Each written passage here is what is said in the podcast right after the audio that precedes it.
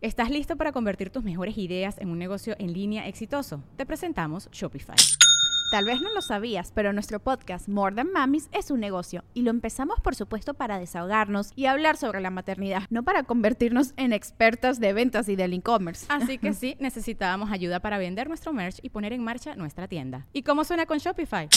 Llegó otra venta. Shopify es la plataforma de comercio que está revolucionando millones de negocios en todo el mundo. Ya seas un emprendedor desde tu casa o desde donde sea, Shopify es la única herramienta que necesitas para iniciar, administrar y hacer crecer tu negocio sin dificultades. Con Shopify puedo gestionar pedidos, envíos y pagos desde cualquier lugar, brindándote toda la información y estadísticas de tus ventas al detalle. Regístrate para un periodo de prueba con tan solo un dólar al mes en shopify.com barra sonoro, todo en minúsculas Ve a shopify.com barra sonoro para llevar tu negocio al siguiente nivel. Shopify.com barra sonoro. Tuavi, el mayor comprador de vivienda usada en México, presenta. El dolor no es, no tiene que ver con el código postal, no tiene que ver si tuviste papás abandonadores o no, no tiene que ver con negligencia, tiene que ver con la vida. Un niño que creció lleno de amor, pero sin límites y estructura, es un caos. Es un desastre, claro. Te voy a dar todo lo que no tuviste. Así es. Todo el dinero, todo el amor, todo. A mí no me dejaban jugar, a ti te voy a dejar que hagas lo que esté de la gana. Sí, sí, sí. Y entonces yo te doy y te cuido y entonces te sostengo, la, la, la. Y eso termina siendo una, un acto de violencia contra ese niño. La etapa más compleja es la infancia. Sí. Ahí estamos tan vulnerables estamos tan necesitados y se sientan las bases de todo lo que vamos a hacer pero también nuestro viaje de la vida. hagamos, hagamos el viaje. Hazle saber a tu niño que ya no está huérfano. Que hoy el padre y la madre eres tú. Todos seguramente hemos oído hablar de este tema de que tenemos un niño interior que es nuestro pequeñito o pequeñita, que sigue vivo con nosotros, dentro de nosotros. Y cuando ese niño o niña interior carga heridas de la infancia, sin que nos demos cuenta, estas se pueden estar manifestando en nuestras relaciones de amor, de trabajo, de emprendimiento, de ventas, de negocio, de dinero.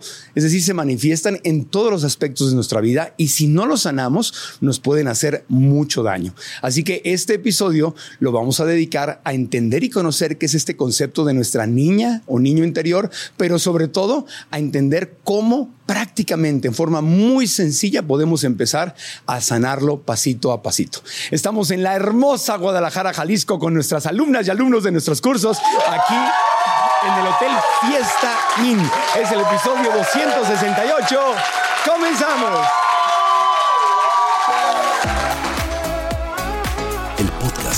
Antonio Regil es una producción de RGL Entertainment y todos sus derechos están reservados.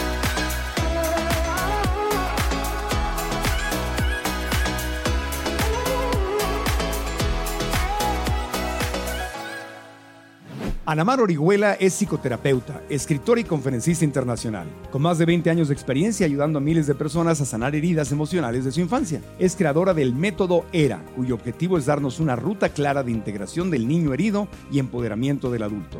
Anamar Orihuela está en el podcast. Aquí estamos en Guadalajara, Guadalajara, recibiendo a Anamar. Bienvenida. ¿Cómo estás, Marco? Gracias. Feliz, feliz de poder compartir contigo este tema. Feliz de tenerte aquí con nosotros. ¿Cómo está tu niña interior? Emocionada, sí, siempre viene conmigo y está emocionada. Eh, creo que es la parte más intuitiva y, sensorial de mí, así que espero que desde ahí te pueda hablar en este podcast. Le has dedicado muchos libros a, tu niña interior. Sí, es verdad, es verdad. Te decía, es el viaje de mi vida. Ajá, en libros. Eh, sí, creo que jamás, jamás pensé que iba a ser escritora. La verdad es que no, no estudié pensando en que iba a ser escritora. En realidad soy una buscadora de sanación. Y desde ahí, cuando uno encuentra una verdad en el alma eh, y desde el deseo de compartir, es que me he convertido en escritora. Claro, y me imagino que tu niña interior, ahorita vamos a hablar de qué es la niña interior o el niño interior, en qué nos afecta, sobre todo cuando no nos damos cuenta, cómo puede estarse presentando en nuestra vida. Y, y sobre todo el foco de este episodio es la sanación, ¿verdad? Claro. Conocer para sanar. Pero me imagino que a ti te debe haber dolido, debes haber tenido eh, heridas fuertes en tu niña interior. De otra forma, no hubieras dedicado tu vida a escribir todos estos Sí. libros y a comunicarte sobre este tema. Sí, sí, sí, sí, sin duda, desde esta necesidad de sanación, yo fui una niña eh, tercera hija. Las terceras hijas casi siempre vamos a terapia, Ajá, porque las, las hijas terceras tenemos el reflejo mucho de la dinámica familiar. claro. Entonces, mi mamá, bueno, éramos, eh, somos seis hermanos. Mi Ah. mamá, una mamá muy guerrera que nos sacó adelante sola, un papá ausente. eh, la vida, cuando tú tienes muchos hermanos, una mamá que trabaja, un papá ausente, este, se vierte una vida dolorosa, de muchas necesidades, de mucha necesidad de ser visto, de hacer cosas para llamar la atención, porque una mamá, seis hijos y todos con necesidades afectivas, ¿no? Un papá totalmente ausente, pues eso hace toda una aventura el inicio de mi vida. Wow, qué interesante. ¿Y eso del, del, del del tercer niño es no importa cuántos hayan sido? O sea, ¿es el tercero siempre o es el Sí, último? Lo que pasa es que en términos de energía, el primero sigue mm, los lineamientos del padre, o sea, está buscando siempre la aprobación del padre. Ajá. El hijo segundo de la madre, o sea, es- está muy aliado con, con el mundo emocional de la madre. Y el tercero es el reflejo de la dinámica de los dos. Eso casi siempre, el cuarto es un reflejo también de todo el sistema Ajá. y el quinto se repite la, la dinámica. Vuelve a pasar, a, pase a Vuelve la casilla pasar, uno. sí, esta es teoría sistémica y es muy, es muy certero. ¿eh? Wow, qué Sí, interesante. y casi siempre los hijos terceros vamos a terapia por la dinámica de la pareja. Ahora lo entiendo todo. Sí, ser pareja es complejo. O sea, tener la pareja y la dinámica de la pareja Sí. es el mayor reflejo de las heridas de ambos. Wow, muy interesante. Bueno, pues vamos a empezar. Sí. Eh, el, el niño o la niña interior. No Sí. quiero asumir que todos lo entendemos. Suena muy lógico. Es, es, esa, es ese pequeño o pequeña que aunque ya no tenemos esa edad, sigue vivo dentro de nosotros. Sí, sigue vivo. O sea, en realidad la, la niña no está en el pasado o el niño no está en el pasado, está en la memoria de tu cuerpo, está en tu presente en distintos momentos donde la vulnerabilidad se pone en juego, donde eh, puede ser descalificado, abandonado, donde puedes eh, ser ignorado, donde eh, de pronto te sientes inexistente. O sea, el- en el presente está esa memoria de ese niño que fuiste. Ya, por cierto, estamos grabando aquí en el Hotel Fiesta Inn y, y- y- y Dios nos mandó la bendición de un niño llorando afuera para... Para tener la tolerancia y la Tal vez, no- claridad. tal vez nos alcance a escuchar, pero si oyen un niño interior llorando, no es el de Ana Mar ni el mío. Es, es uno que anda aquí afuera, que nos está ilustrando el dolor del niño. interior. Exactamente, Pero parece que, que- lo están matando. es, ¡ah!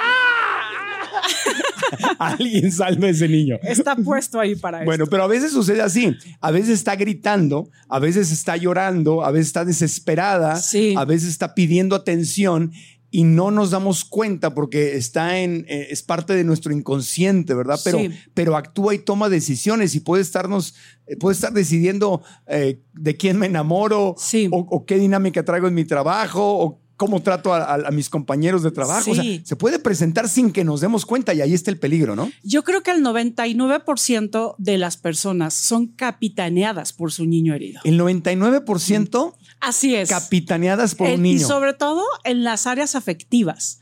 A lo mejor en el trabajo somos más funcionales y tenemos un adulto mucho más consciente. Ajá. Pero en nuestras, ala- en nuestras áreas donde está la vulnerabilidad, donde nos sentimos eh, expuestos con necesidad de ser reconocidos y amados, Ajá. muy probablemente el 99% del capitán es el niño. Y además, el que hace el casting de pareja es el niño. No. Claro, nosotros ¿Cómo? tenemos una wish list, ¿no? Ay. Ay, quiero un hombre, una mujer, tararararara.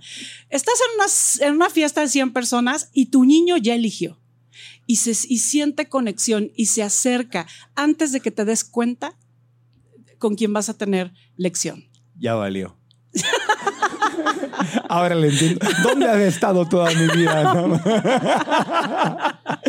o sea, yo, Porque- yo puedo tener en forma consciente una, una lista de las cosas que creo que me convienen Sí. o que creo que son compatibles conmigo o Sí. que, que tienen lógica, Sí, pero la niña o niño interior dice, ay, ay, dulce. ese". Sí, Así. sí, porque ahí está ese hombre que se parece a papá. Porque ahí está esa mujer que se parece a mamá, porque ahí está justamente eso que me equilibra o eso que tengo en exceso, en carencia, pero es realmente desde, desde el mundo más instintivo y menos racional Ajá. que hacemos el casting. O a veces es desde lo que conozco, ¿no? O sea, no es algo que me conviene, pero lo conozco justamente porque Sí. se parece a mamá o a papá. Sí. Y pues ahí voy, porque ese es el infiernito que conozco. Exacto. Y hay, hay, realmente operamos mucho más desde el instinto que desde la razón, ¿eh? Pese a que somos una cultura muy cabezota de entender y de entender, la verdad es que dejamos tan de lado el mundo eh, emocional que tiene mucho poder. Entonces, ¿el niño interior es así def- definido para aprenderlo? El Sí, niño, bueno, el niño interior es una realidad, eh, in- una realidad interior donde operamos lejos de la razón. Eh, es, es una parte impulsiva, eh, adictiva, apasionada, eh, a veces que opera con, con- con impulsividad, que no tienes control. Ajá. O sea, cuando tú de pronto te sientes fuera de control, que dices, Ajá. ¿por qué si lo entiendo? No lo puedo ejecutar de la misma manera en que lo entiendo, Claro. porque está el berrinche, porque está el impulso, porque está, es una energía eh, mucho más desde nuestras, nuestros, hablando por ejemplo de, de cerebro, está en el cerebro reptiliano y entonces como una respuesta de sobrevivencia ante situaciones Claro. como estar esperando en un restaurante. Estoy esperando, no llega mi cita y de repente empiezo a sentir que todos me miran, que quizá estoy haciendo el ridículo, que estoy y yo digo, calma, solamente ha pasado 10 minutos y yo me empiezo a sentir ansiosa. O sea, son posiciones de ansiedad, de eh, eh, impulsivas, eh, no sé, como, como fuera de control, irracionales. Por ejemplo, todos hemos tenido comportamientos de por qué estoy haciendo este berrinche, por qué estoy teniendo estos celos, por qué me estoy enojado, por qué me siento eh, tan poca cosa en situaciones y en momentos, si mi vida no habla de eso, si lo que hoy entiendo no habla de eso. Es como si fuera una realidad paralela dentro del que entiende y el que siente. Y, y- y a veces el que entiende va a- en el postdoctorado. Pero el niño va en la primaria. Pues por eso hay que atenderlo. Exacto. Porque de qué te sirve todo este estudio si no has sanado al niño o niña interior Sí. y sigue tomando decisiones. Sí, pero esta cultura no nos enseña a cómo hablar el lenguaje del niño. O sea, el lenguaje del niño es un lenguaje donde nece- necesitamos aprender a escuchar lo que sentimos y a sentir nuestro cuerpo y a validar nuestro cuerpo. Y es una, esta cultura nos enseña a pensar, a razonar, no a sentir, No manejar las emociones. no manejar. Todo- toda la educación es razonada. Sí, todo es entiende, lee, comprende. Lógica. Lógica. Y entonces, la verdad es que todos estamos, eh, comprendemos muchas cosas. Claro. Eso es, hay mucha información. Claro. Pero eso no hace la diferencia para que cuando me paro frente a un proyecto de trabajo y voy a estar frente a muchas personas hablando de lo que yo sé o estoy en un proyecto o estoy frente a mi pareja y necesito confiar o necesito soltar mi control. O sea, de pronto toda esa información es como si no funcionara en el apartado emocional. Claro. Una vez más, lo hemos dicho muchas veces, pero el sistema educativo que tenemos es eh, militar. Es como para mili- ser militar o ser obrero. Entonces es un tema de imposición. Sí. Esta es la verdad. Así se hace. Sí. Incluso escuelas religiosas son lo mismo. Son los dogmas de fe y así se hace. Y si no te va a castigar Dios. Entonces pura- es pura represión, represión, represión. Te digo lo que es verdad y repítelo como te lo digo. O sea, no hay en ningún momento un tema de vamos a aprender a manejar nuestras emociones, vamos a sentirlas, vamos a Sí. fluir, no todos somos iguales. Sí. No, no, hay, no, hay- no es una educación amorosa, es una educación más bien de disciplina, De imposición, de- de, de de- rigor. total mental. Es que estamos, eh, estamos divorciados interiormente. Somos una humanidad divorciada. En términos de que si hablamos de toda esta posición de, por ejemplo, tecnológica, razón, estudios, entendimiento, imposición, disciplina, estamos hablando de una cualidad masculina. Y todo el, el niño interior tiene que ver con la realidad femenina que tiene que ver con el cuerpo, las emociones, eh, la vulnerabilidad, recibir, no hacer. Y la verdad es que este mundo no, no, no genera o no nos no propicia el no hacer. O sea, estamos en la era del echeganismo. Hay que hacer, plasmar, hay que este, este, producir la vida, ¿no? Y entonces hacer y, y, tener tu wish list de lo que quieres y entonces ahí estás. Pero, pero realmente muchas veces es una autopersecución de lo que uno en realidad es. Porque no hay compasión en eso. no hay compasión en eso. O sea, por ejemplo, yo cuando nació mi hija, yo tengo dos hijos, toda esta información me hizo, yo voy a tener un parto en agua y voy a tener una, un par de dulas y voy a hacer así y voy a traer a la de la liga de la leche y voy a amamantar y todo desde mi mente poderosa ya había puesto todo el escenario. O sea, el día que nació mi hija, ni parí en agua, ni pude amamantarla, ni. No. ¿Qué pasó? ¿Qué pasó con el plan? Sonaba bonito. Sonaba muy increíble. Pero eso es justo lo que nos pasa. Sonaba iluminado el plan. era iluminado. Yo ya tenía los mantras en, el, en latina, las velas, ¿no? Yo ya sabía cómo iba a parir a Isabela, ¿no? Pero. ¿Y qué pasó? Pero no paró, no parí así. O sea, eh, me tuvieron que meter cinco, a los cinco minutos al quirófano, parí en una cesárea totalmente inesperada. No pude amamantar porque nunca se prendió la niña de mi seno. Y ese, esa fue una gran lección para mí de esto, de para qué estamos preparados en realidad. Y, y, a veces en esta vida de, de, imponernos y de yo quiero esto porque entonces hay que echarle ganas y entonces la mente, la, la, la, de pronto atropellamos a la parte más instintiva, más vulnerable, ¿no? O sea, ese otro lugar femenino que no conocemos y que habrá que ver cómo se manifiesta en las distintas realidades de nuestra vida. Wow, qué fuerte. Pero entonces, sí, porque todas las intenciones son hermosas. Sí. Pero hay que vivir en el presente. Es decir, tengo todas esas intenciones, hago mi mejor esfuerzo, pero luego permito que la vida suceda como viene. Y es que lo, que lo que sucede mucho en esta cultura es, yo ya trabajé a mi niño interior porque le he echado unas horas de terapia que no sabes. No, yo ya me fui un fin de semana a trabajar el niño interior y prácticamente lo dejé en esa isla que fui a trabajarlo. este, no, no, no, yo me eché el curso Supermaster del niño interior, ese niño ya no vive conmigo. Ese es el gran error. El niño jamás se va. Claro, jamás te deja. Nunca se va y, nunca deja de buscar, de estar contigo, sanar al niño herido. Bueno, ya estoy adelantándome, pero, pero en realidad eh, siempre está con nosotros. Necesitamos validar que tenemos dolor, que hay heridas personales, o sea, todos, todos tenemos una historia de dolor. El dolor no es no tiene que ver con el código postal, no tiene que ver si tuviste papás abandonadores o no, no tiene que ver con negligencia, tiene que ver con la vida. Claro. Todos tenemos papás que tuvieron historias de dolor y, ese, y esas historias las heredamos. ¿Se heredan? Se heredan, el dolor se hereda. Y es algo que es científico, ¿no? O sea, realmente hay, hay pruebas muy, muy profundas hoy en relación al trauma, a cómo las experiencias traumáticas están en nuestro cerebro.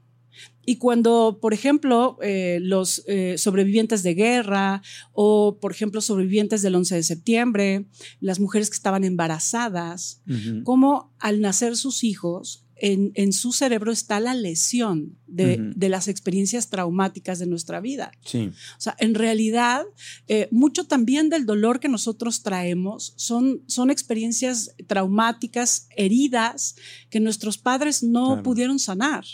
Puede ser violencia familiar del, del abuelo, el bisabuelo, y, que, y que repercuten hasta esta nueva generación. Sí, puede ser. Incluso, Marco, podría ser, por ejemplo, enfermedades. Mm. ¿Cuántos de nosotros estuvimos eh, hospitalizados cuando nacimos? ¿Cuántos tuvimos partos traumáticos? ¿Qué, accidentes tuvieron nuestros padres que realmente pudieron sanar su trauma? O sea, ¿cuál es la historia de nuestra familia? Somos tan ignorantes de todo esto, en realidad, muchas veces no lo sabemos. Y eso es lo peor, vivir en la ignorancia. Sí, vivir en la ignorancia nos hace actuar desde el inconsciente todas estas experiencias, ¿no? Entonces, realmente tenemos, todos tenemos un niño herido. Y puede ser el niño, eh, por ejemplo, que estuvo hospitalizado porque fue un parto prematuro, que separaron de su mamá y que estuvo un mes en el hospital.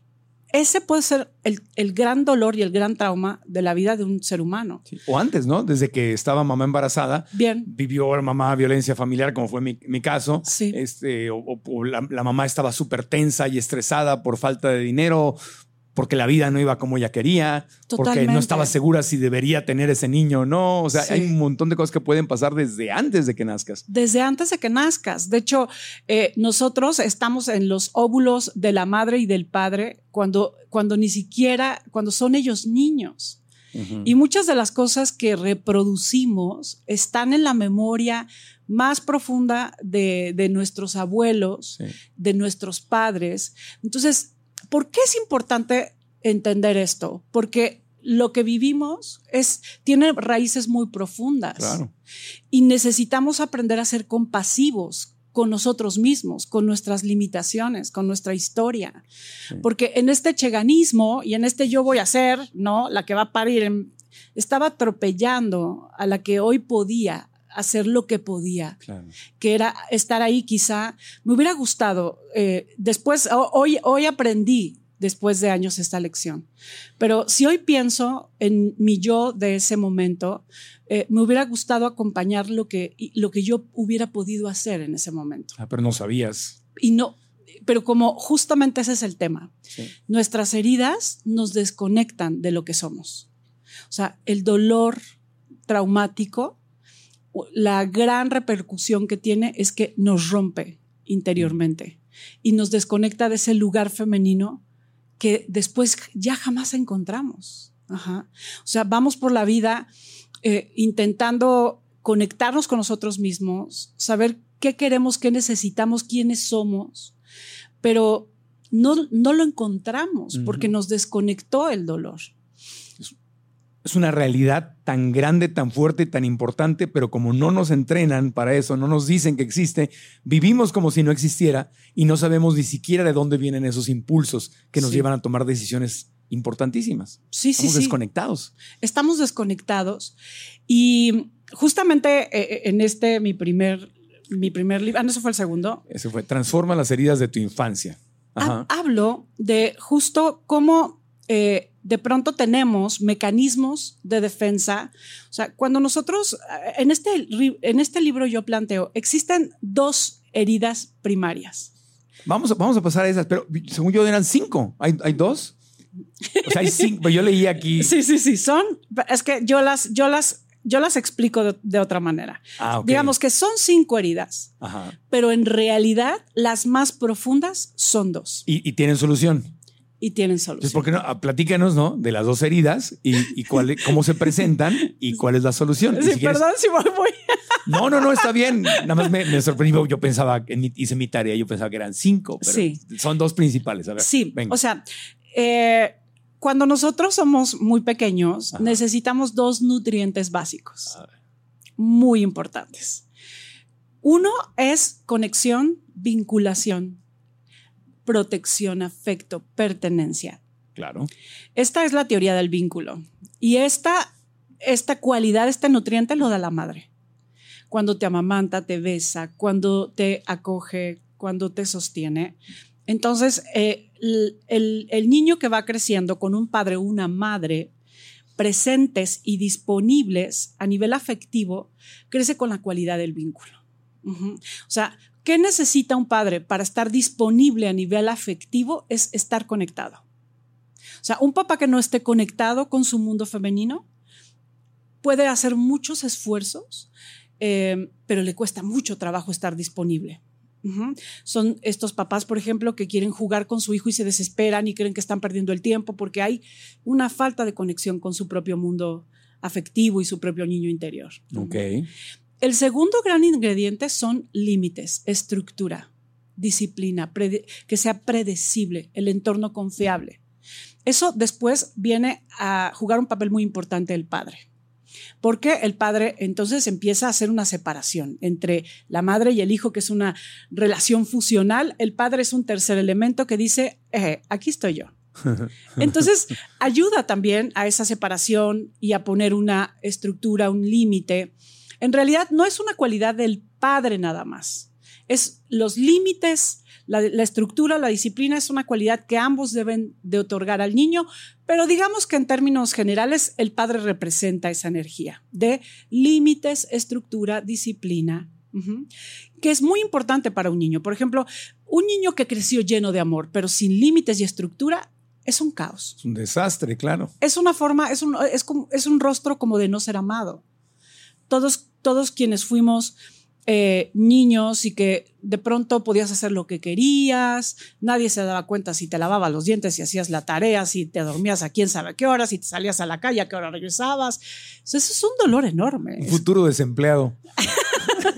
¿Quién, quién, quién, va a querer ni casarse ni, ni, ni, ni, trabajar con alguien así? Sí. Alguien que no tiene estructura, que es irresponsable, que hace lo que se le da la gana. Sí. No, tiene que haber estructura. Sí. Y, y fíjate, yo, ahora que hablando un poco también como en una experiencia personal como buscadora, o sea, yo fui una niña así. Ah. O sea, mi mamá trabajaba y trabajaba en la Ciudad de México y nosotros éramos seis y nos dejaba con la muchacha. O sea, la muchacha no estaba gestionando a seis niños, para empezar era muy chica. O sea, yo me salía, este, si hacías la tarea, yo me acuerdo que llegaba a la escuela y decía, ah, caray, había tarea, o sea, muchas veces, ¿no? O sea, realmente esa, esa, esa estructura, esa disciplina, Ajá. fue algo eh, que yo no tenía en mi vida. O sea, yo crecí muy caótica. Porque eh, mamá estaba trabajando todo el porque tiempo. Porque mamá estaba trabajando, porque no había esa estructura. O sea, yo tuve que aprender eh, y a reconciliarme con la autoridad, con los límites y con la disciplina. Ha sido una conquista muy importante en mi vida. Nunca hubiera podido escribir este, cinco libros si Sin no disciplina. hubiera integrado esa cualidad que no tuve cuando era niña. Y bueno, y tampoco la otra, ¿no? Porque nos pasa, o sea, de pronto el afecto, la protección, la, la pertenencia, es algo que también carecemos en nuestro sistema. Ajá. Pero eso no justifica una historia de, de, fracaso y de dolor. Okay. Eso no justifica que vamos a tener parejas tóxicas y que nuestra vida va a ser eh, gobernada por nuestras heridas. ¿Quieres vender tu casa sin temor a que no te paguen y sin correr riesgos mientras la muestras? No recibas más extraños.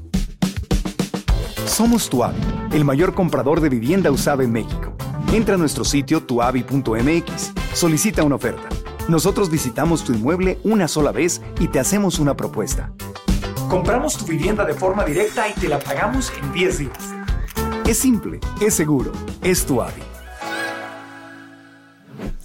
va, vamos a repasar. Entonces, las, para, para, para, ponerlo en el, en, el, en el, base, ¿no? Las dos heridas principales de las que estás hablando, una sí. es la, la, falta de amor cuando no hay vínculo. O sea, sí. la necesidad es necesito vínculo, necesito amor, sí. necesito conexión, necesito esa protección. Esa es, la, esa es la primera necesidad. Sí. Y la otra es estructura. Sí. Ok, entonces, cuando no hay ese vínculo de amor, ¿cómo se manifiesta? Bien. Ajá. Cuando no tenemos esa, esa, ese, ese nutriente, entonces vamos al mercado de la vida con una gran necesidad de amor. Ajá. Queriendo hacer todo para llamar la atención, siendo muy fusionales, mm, permitiendo lo que sea con tal de que no nos abandonen, haciendo, creando relaciones de apego, ajá, de necesidad, de hambre. Esto es hambre de hombre, el segundo, el, el, mi primer libro. Ajá. O sea, hambre de hombre habla justamente de cómo vamos a las relaciones buscando afecto y desde una necesidad, un, yo le llamo, es como un boquete emocional, Marco, Ajá. porque es real. Pero ¿por qué hambre de hombre? Bueno, es, es dedicado a las mujeres porque, Ah. porque justo las mujeres fuimos educadas para sentirnos completas a partir de una pareja. Ah, ya entendí. Eh, pero en realidad el hambre todos la tenemos, ¿no? O sea, esa hambre de, de ser existentes, abrazados, Claro. de ser sostenidos, de ser amados. Claro. Y, y desde ese lugar vamos construyendo relaciones Desde el hambre, desde el hambre. desde la ausencia, desde la... Aquí dice, cuando construyes una relación de pareja, desde el hambre de afecto, terminas destruyéndola. Así es. Claro. O sea, en realidad el hambre nunca es una buena consejera. Y hasta ir al súper con hambre es un, No. es un mal business. con hambre y con dinero, porque puedes tener hambre y no tener dinero. Exacto. porque yo viví muchos años de mi vida con mucha hambre, pero no tenía dinero. Sí, claro. El problema fue cuando tuve el dinero para comprarme todo lo que quería. Ay. Claro. No, no siempre el dinero es una bendición. y sabes que yo pienso, a veces vamos al mercado de la vida con mucha hambre. Sí. Desde nuestros orígenes. Claro. Y, de ahí viene, o sea, todo esto que estás hablando viene de la ausencia del vínculo, del amor, de la protección, solo de mamá o también puede ser de papá. No, también de papá. Porque si hay cuántas, mm, como nuestras madres que eran divorciadas o separadas, si no tienes está la ausencia de papá también, te, creces con esa hambre. Claro, porque el papá también da vínculo, afecto, también. ¿Y, cómo puedes extrañar lo que no conoces? En, mi caso, que mi papá nunca lo vi. Sí, porque en realidad no extrañas lo que no conoces. es, es, un vacío. Ok. O sea, es, es un vacío, es un, es un vacío que no sé qué quiero, pero lo quiero ya. Y, lo que tú explicas, mamá puede ser muy amorosa. ¿Tu mamá y fue amorosa? No. No, la tuya no. Muy trabajadora, pero amorosa. No amorosa. Fíjate, la mía sí fue muy amorosa, pero se ausentaba mucho. Sí. en los dos casos es lo mismo. O sea, esa hambre, podemos crecer con esa hambre porque mamá se ausenta sí. y no queremos que nadie se sienta culpable porque no, se trata de crear culpas en este podcast, pero estamos viendo las cosas. Sí, porque además, efectivamente, eh, comprender la historia del dolor de nuestros padres es lo mejor que podemos hacer, porque en realidad ellos fueron también eh, seres lastimados y no dieron lo que no tuvieron. Entonces, claro.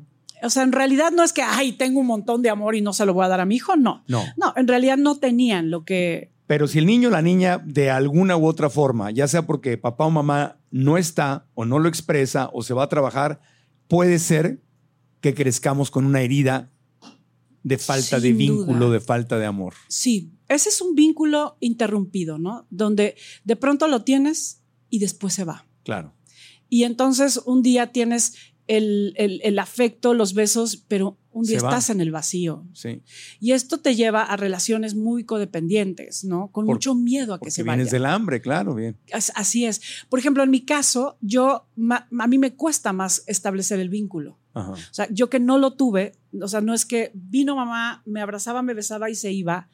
En mi caso, no había, yo más bien me cuesta trabajo, me costaba trabajo establecer relaciones con vínculo. Claro, porque no lo es tuviste. Como de, ajá, es como de, pues si estás, pues si no, y bueno, pues si te vas, bueno, adiós, ya ni modo, no funcionó. Y si no lo hubieras trabajado, probablemente corrígeme si estoy mal, si no lo hubieras trabajado, probablemente tú con tus hijas, ¿tienes dos? ¿Dijiste? Tengo dos hijos. Dos hijos, hijos. Un hijo y una hija. Una hija. Tú hubieras tú no hubieras sabido cómo darle ese vínculo a tus hijos. Absolutamente. Porque no lo recibiste. O sea, no es que sea qué mala, qué seca es mamá. No es que no, pues no lo tuvo. Sí. ¿Cómo puedes dar lo que no aprendiste? Absolutamente. Te hubiera pasado lo mismo. 100%. Pero lo trabajaste. Pero lo trabajé y muchas personas pasa que efectivamente eh, después de ser conscientes del hambre, de no haber tenido, entonces se lo das a tu hijo, pero si no lo trabajas, puede ser excesivo. Claro, te voy a dar todo lo que no tuviste. Así es. Todo el dinero, todo el amor, todo. A mí no me dejaban jugar, a ti te voy a dejar que hagas lo que esté de la gana. Sí, sí, sí. Y entonces yo te doy y te cuido y entonces te sostengo, la, la, la. Y eso termina siendo una, un acto de violencia contra ese niño. Porque es la mejor forma de, de, descalificarlo, de anularlo. Em, de, quitarle el, derecho a, tener sus propios recursos, ¿no? Sí. Y termina generando el mismo resultado. O sea, si no se trabaja, de verdad es muy importante ir a terapia. Es, o sea, ven todas las ramificaciones que, pobre, ya volteé a ver al público y están varios así. están, están con carita de estrés. A ver, respiren, inhalen. Exhalen. Ah. Porque no se trata, esta información no se trata de preocuparnos. Se trata nada más de reconocer y de ver para sanar. Y yo les voy a decir, qué bonito que eh, puedas escuchar y sentir, porque eso habla de que estás conectado. Claro. Y no tenemos que tener miedo al dolor, porque creo que estamos en una cultura que nos hace fóbicos al dolor porque venimos a ser felices. Y si te duele, es muy raro. Es muy raro que te duela. Oye, pero pues estás en un duelo, estás viviendo todos tenemos una batalla en nuestra vida. Ajá. O sea, aquí no hay nadie, no hay absolutamente nadie que diga, yo no estoy librando una batalla Claro. con de pronto límites, mis hijos, mi trabajo, mi pareja. Y esa batalla o esa, esa, ese reto lo podemos vivir si integramos a nuestro niño, nuestro lado femenino, nuestra vulnerabilidad, ese otro lado que se quedó aplastado. Es, es una, es una, no hay nada más potente que pararse frente a nuestros retos desde ese lugar.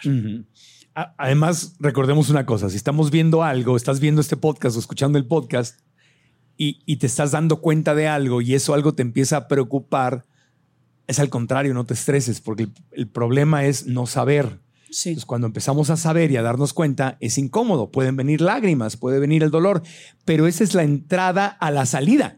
Así es. Entonces festeja, si sientes estrés porque dices, wow, yo lo viví, yo también lo estoy sintiendo. Celébralo porque ese es- estoy entrando a la salida del problema, me estoy Sí. dando cuenta y se va a sentir incómodo darme cuenta, pero es, la, es la, la- la salida no es dándole la vuelta, es a través.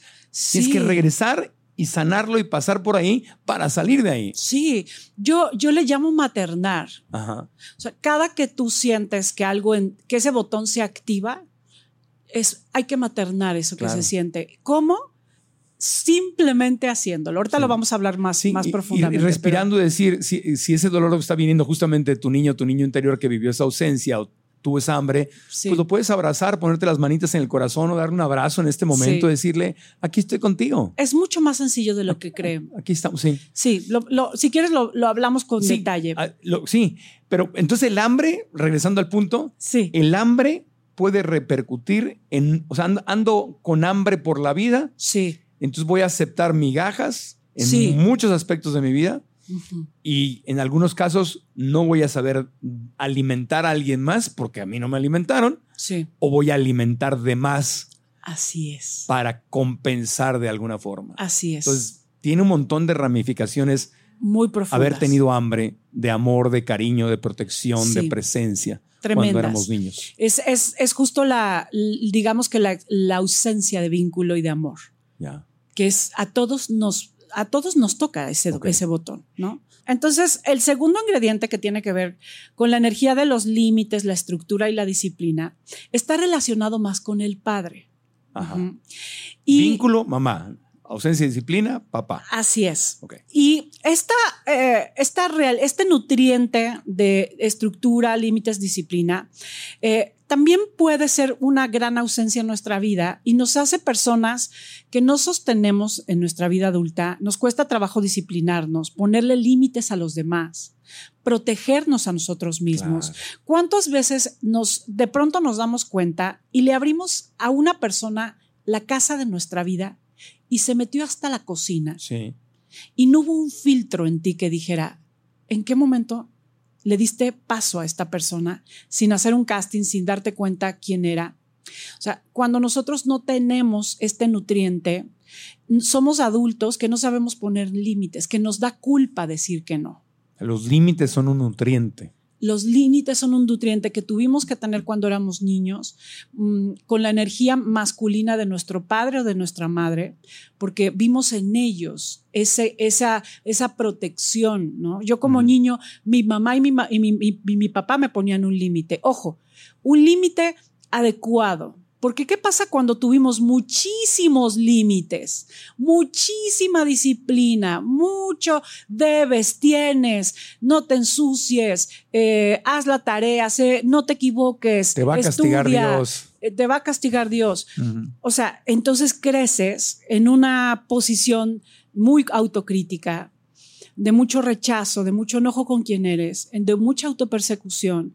Entonces, sí, muy exitoso, porque las personas que tienen mm, un, un límite muy extremo, digamos, una energía, un nutriente muy fuerte, entonces son personas muy, eh, eh, son correctas, son exitosas, quieren ser buenas, son muy disciplinadas, este, quieren dar oportunidades, son, son personas muy justas, la justicia es muy importante, este, son, son como que todo tienen en orden, son muy eh, disciplinadas y limpias en su casa, este, en su trabajo cumplen, les importa mucho respetar las reglas, o sea, son como eh, en una mirada muy funcionales, Ajá. ¿no? Porque pues claro, o sea, respetan, tienen límites y todo, pero tienen un mundo afectivo, eh, emocional, eh, su propia vulnerabilidad atropellada, negada. Entonces, de pronto, por ejemplo, yo recuerdo una paciente que decía, Ana Mar, me he esforzado toda mi vida, hago ejercicio, soy súper disciplinada, tengo un trabajo increíble, bla, bla, bla, bla, bla, bla, y no soy feliz.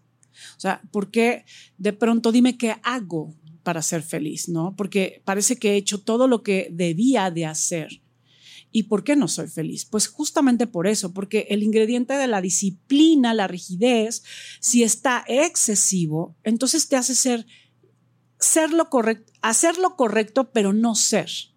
Ajá. O sea, reprime el ser. Entonces, de pronto podemos ir a la vida con exceso de uno o con exceso de otro o con carencia de uno o con carencia de otro. ¿Y de qué se trata y de qué va el viaje? Pues necesitamos conocernos a nosotros mismos. Eso es algo que decía Sócrates uh -huh. en el oráculo de Delfos. La frase que para todos es un cliché es profundísima. En realidad, no nos conocemos. O sea, necesitamos aprender a observarnos, a darnos cuenta cuando nos entusiasmamos, cuando algo nos duele, cuando algo activa nuestro dolor, nuestra vulnerabilidad, nuestras memorias del pasado. Y cultivar ese mundo interior nos permite conocer estas heridas y darnos cuenta con quién tienen más protagonismo, cuáles son las personas que tocan más los botones de nuestro dolor, en qué momentos me siento fuera de control, ya no soy la adulta, el adulto, ya soy ese niño otra vez pidiendo atención, buscando amor, desestructurado o este, con una necesidad de ser salvado. Ajá. ¿Cuál es la frase? La frase específica del oráculo de Delfos. Conócete a ti mismo. Conócete a ti mismo. Sí. Para que quede súper claro. Conócete a ti mismo. Conócete Esa a es ti la, mismo. la Ese es el gran viaje de la, de la vida de todos. O sea, lo que, es, lo que hay dentro de nosotros muchas veces no es, con, no es conocido si no hacemos una pausa y nos nos volteamos a sentir cómo estamos en este momento frente a lo que sucede en nuestra vida, ¿no? Y, y, ese habitarnos a nosotros mismos es algo que hay que realmente aprender de manera muy guerrera, Ajá. porque toda esta cultura no lo enseña. Lo que aprendemos en la escuela, lo que aprendemos en todos lados, no lo enseña. O sea, es algo que hay que aprender, ¿no? Okay. Y entonces, des, para poder sobrevivir a, yo ya no quiero ser, yo ya no quiero sentirme no amado, y yo no quiero estar sin estos nutrientes. Voy a hacer cinco estrategias para sobrevivir. La primera estrategia es, me voy a ausentar, no voy a existir. No existo de este mundo, nadie me va a ver. Mm. Voy a estar ausente y no voy a ser visto. Voy a estar en mi propio mundo, porque estar en este mundo duele mucho uh -huh. y yo me voy a ausentar. Esa es la primera estrategia. La segunda es, voy a depender de todos. Voy a, me voy a fusionar, voy a ser siempre un eterno niño que va a buscar amor, protección, cariño, que me paguen, que me resuelvan, que me digan cómo hacer las cosas. Me voy a quedar en esta posición de un eterno niño para que llegue papá pareja, papá jefe, papá gobierno Ajá. y me resuelva. Claro. Esa es la segunda estrategia. Y manifiesto gente que quiere ser papá o mamá. Siempre. Para que me adopten. Siempre. Claro. Y siempre hay alguien que quiere hacerlo. Exactamente. Y a cambio de eso, controlarte. Exacto. ¿No? Porque yo te resuelvo Mendoza la vida. la factura de tu vida. Sí, ¿no? yo, yo, te doy todo lo que quieras, bebé. Sí, sí, sí. Pero aquí mando yo. Exactamente, eh. ¿no? Y bueno, está bien, como yo necesito que se hagan cargo de mí, está bien, toma no mi vida, pero voy a ser eh. tu víctima porque este juego no se acaba, ¿no? Claro. Voy a ser la víctima y me voy a quejar. O sea, es todo, ese, todo eso pasa en Ay, qué enfermo suena.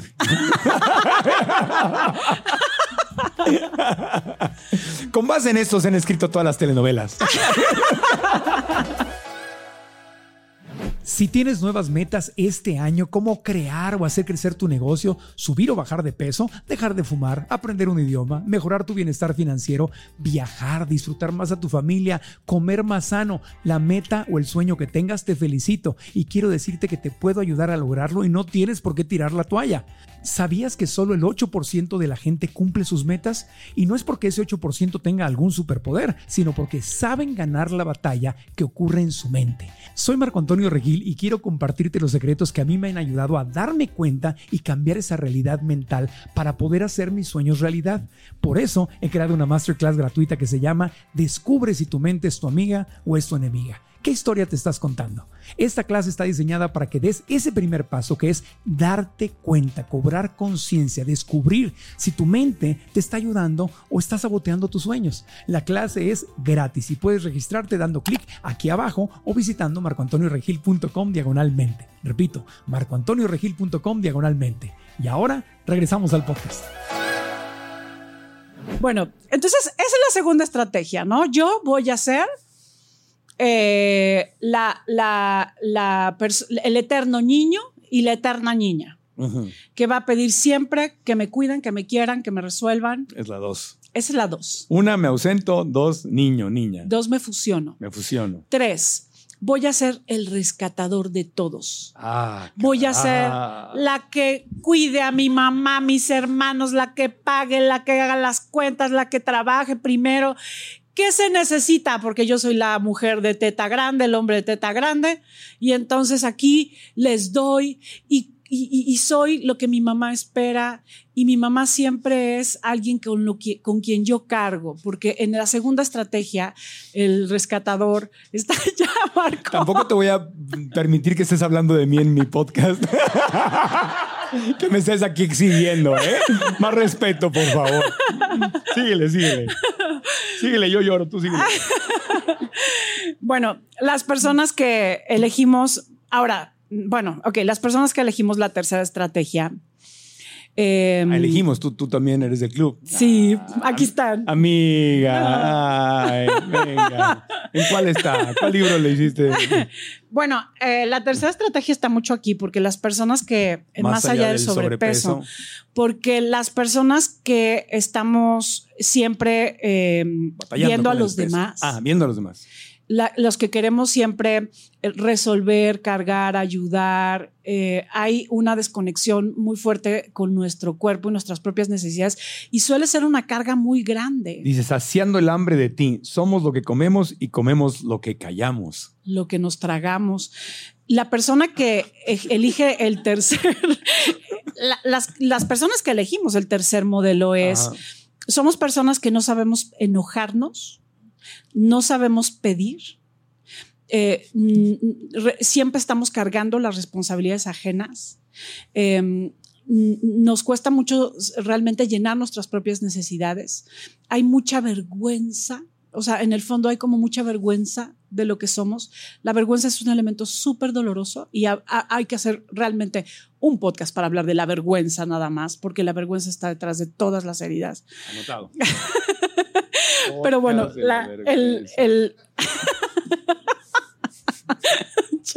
perdóname. Ya quiero que avances porque este, este, rescatador me está destrozando. Quiero que... Había cinco estrategias. Esta se me está haciendo larguísima la explicación. Ay, qué incomodidad. luego. y bueno, eh, no, no, no, y bueno, no, dale, dale, métete, métete. Pasemos a la que sigue. Yo aguanto, yo aguanto. Nomás estoy expresando mi incomodidad, pero yo aguanto, dale. Lo, lo, lo, que diría es que eh, el elemento madre en el, en el tercer en, la tercera estrategia. En la, en, la tercera estrategia de sobrevivencia, el elemento madre es un elemento muy importante, porque la madre siempre eh, construyó en ti una persona, no te estoy hablando a ti, sino en la persona. No, no sí me estás hablando a mí. Esto es completamente personal. Pero síguele, síguele. Eh, la persona que llenara sus expectativas. Ay y entonces es, muy, es muy fuerte eh, romper el contrato. Mm. Eh, del, que le hizo el niño con la madre. Porque el, niño que tiene vergüenza o la niña que tiene esta herida está casado o casada con su madre. Ay, Dios. claro, por eso no me he casado, porque ya, estoy, ya me casé. Sí. Y ya me quedé viudo, además. Sí. sí, sí, sí. Sí, pero es un contrato que no, que no se rompe con, la muerte, ¿no? O sea, se rompe a, través de un trabajo con este niño que ama a su madre. Bueno, no sé si te sirva, yo también fui esposa de mi mamá. y se puede hacer, y se puede ser esposa, mujer de tu mamá. O sea, ¿cómo te haces esposa de tu madre? Cuando dejas de ser su hijo porque ella no tiene las cualidades para ser tu madre Dejas de ser tu hijo, su, no tienes, pierdes el derecho a ser hijo y te convierte, y ella te sube a su mismo nivel, em, porque y te vuelves hasta papá. Sí, hasta mamá de, o sea, sí. Sí, así es. Es tu hija, sí, se, voltean los papeles. Ya nunca, y eso es, es muy fuerte, o sea, eh, perder el derecho o no haber tenido nunca el derecho a ser hijo Ajá, es, es sumamente doloroso. Y hay que hacer un divorcio.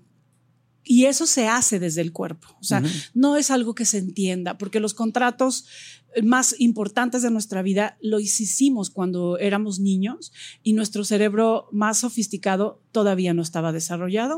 Así que todo lo que entendamos al respecto no funciona. Lo tenemos que hacer desde el, reptiliano, el cuerpo, la emoción, y es un trabajo terapéutico, ¿no? Entonces, eh, ese es el segundo, el, tercer eh, mecanismo de defensa. El tercero. El cuarto mecanismo entonces, lo que hacemos es para sobrevivir es yo voy a controlarlo todo. Voy a ser correcto, a ir rápido, pensar rápido, controlar, saber, este, voy a tener, voy a ser el superhéroe de mi familia, eh, eh, voy, voy a ser una persona fuerte que no necesita nada, que no pide, em, voy, voy a, a, ser autosuficiente, a no recibir, a no esperar nada de la vida, yo no voy a amar, yo no voy a confiar, porque yo, porque esta vida no es confiable, porque las personas más significativas de mi vida me traicionaron. Entonces, no voy a volver a confiar. Mm. Por ejemplo, esto lo vivimos cuando nosotros tenemos un padre, las mujeres, por ejemplo, un papá eh, que te decepciona porque no sé, porque desde porque puede estar con otra pareja o porque está en una posición em, de, agresión. O sea, el papá de tu expectativa eh, no es lo que tú esperabas y eso te hace sentir traicionada. O traicionado, por ejemplo, en el caso de los hombres es la madre, ¿no? O sea, me traicionó porque yo pensaba algo eh, que ella era de una manera o que me iba a querer o que siempre iba a estar y al final no fue así y eh, la herida de traición te hace perder la confianza en el sexo opuesto. Y entonces, eh, bueno, este es el, la doña huevotes en el caso de es el nuevo libro. Es el nuevo libro. El nuevo libro. La doña Huevotes se convierte, es una mujer que da, resuelve, carga, no pide, es exitosa, plasma, produce, puede, siempre puede, carga muchos. Y parece que todo está muy bien, porque eso deberíamos de ser las mujeres, ¿no? Pero en realidad eh, dejó atropellada a la, a la niña. O sea, la doña Huevotes está fundamentada en el, en el miedo en el miedo y la desprotección. O sea, no fui protegida, no fui vista, hoy tengo que ser yo la fuerte y entonces... Eh, pues es todo un atropellamiento de la vulnerabilidad y cómo reconciliar. O sea, eso es lo más importante. O sea, cómo reconciliar con la energía masculina y femenina para poder dejar de ser la doña huevos, y equilibrar, ¿no? Entonces ese es el cuarto mecanismo de defensa. Yo me hago la supercontroladora o el supercontrolador, el héroe, el que todo lo puede. El quinto mecanismo es voy a ser el perfecto, el que no se equivoca, el eh, correcto, mm, todo debe de ser equilibrado, debo, tengo, haz, soy muy perfeccionista, no me permito equivocar, todo es un, todo es una posición rígida polarizada, blanco-negro, bueno-malo, y soy muy rígido. O sea, físicamente incluso la persona que tiene este quinto eh, mecanismo muy fuerte es físicamente muy rígida. Y entonces tiene la tensión en la mandíbula, ¿no? Siempre aprieta este, el abdomen, tiene una más, casi siempre tiene calambres o tiene esguinces porque tiene una gran tensión en el cuerpo, justo por este quinto mecanismo de yo no me voy a equivocar, voy a ser perfecto, este, y todo en mi vida va a ser perfecto. Entonces, tenemos estos dos dolores. y cinco mecanismos de supervivencia. Y cinco mecanismos. Y que pueden, no tienes que ser uno de los cinco, puede haber mezclas, obviamente, de Así estrategias, obviamente. Sí, sí, sí, porque de pronto en el trabajo podemos tener el tercer mecanismo, que es el control, pero con la pareja se nos activa de pronto el, el, segundo, que es el abandono, pero a lo mejor en otros momentos con la pareja somos los que rescatamos.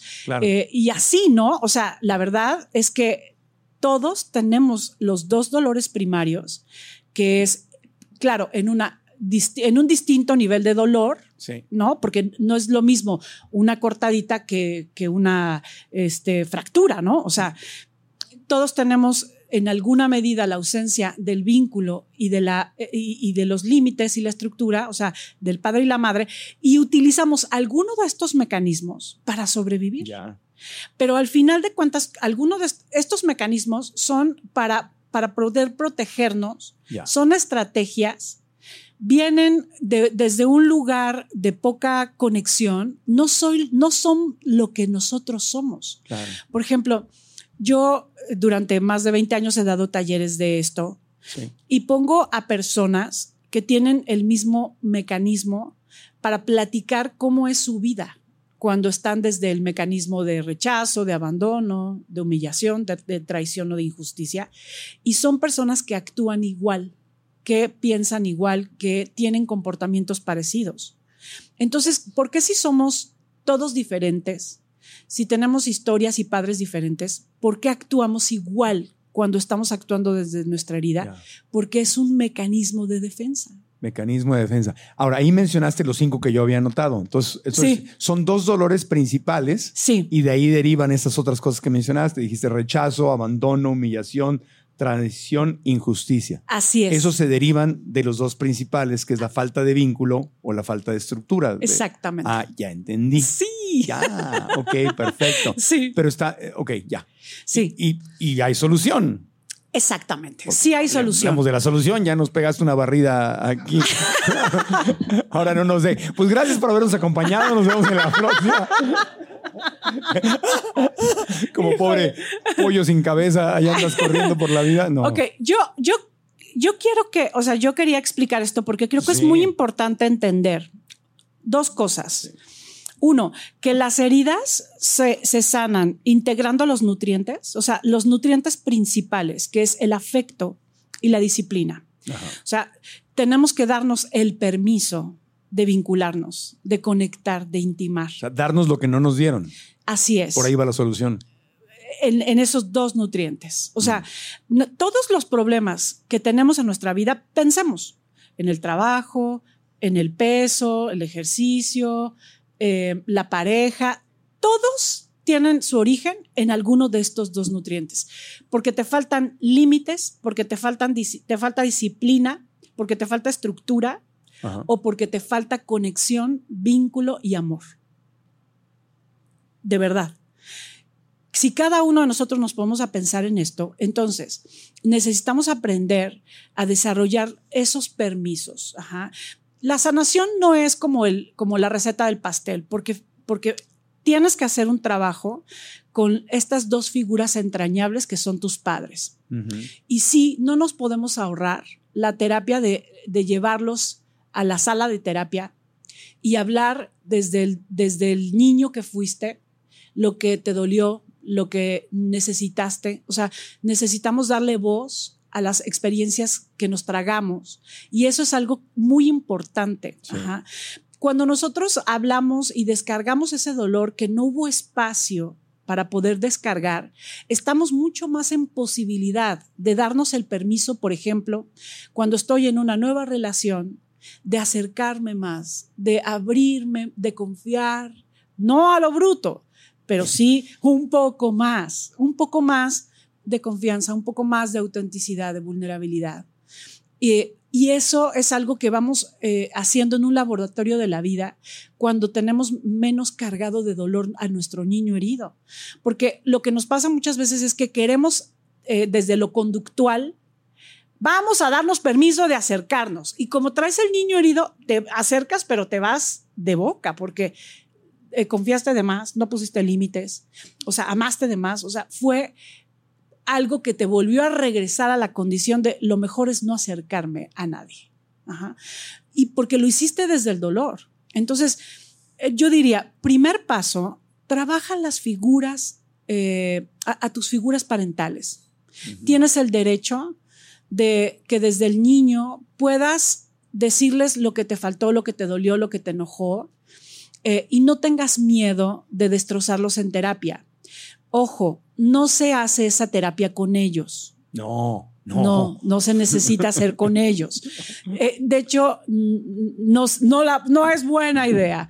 Eso se hace en, una, en un espacio terapéutico eh, frente a un profesional donde puedas hablar eh, sin culpa de estas dos figuras y de todo lo que te dolió. y no es un juicio y no es un juicio, porque, ojo, muchas veces cerramos el caso diciendo, bueno, es que yo ya entendí a mi mamá, porque pues mi mamá fue huérfana, ¿qué, o sea, ¿qué podía darme mi mamá? Muy bien, es muy bueno entender, excelente, pero eh, ya hablaste, o sea, ya le diste voz a la niña que nunca tuvo una madre. Sí, entender y sanar son dos cosas distintas. Son dos cosas muy diferentes y se sienten muy distintas.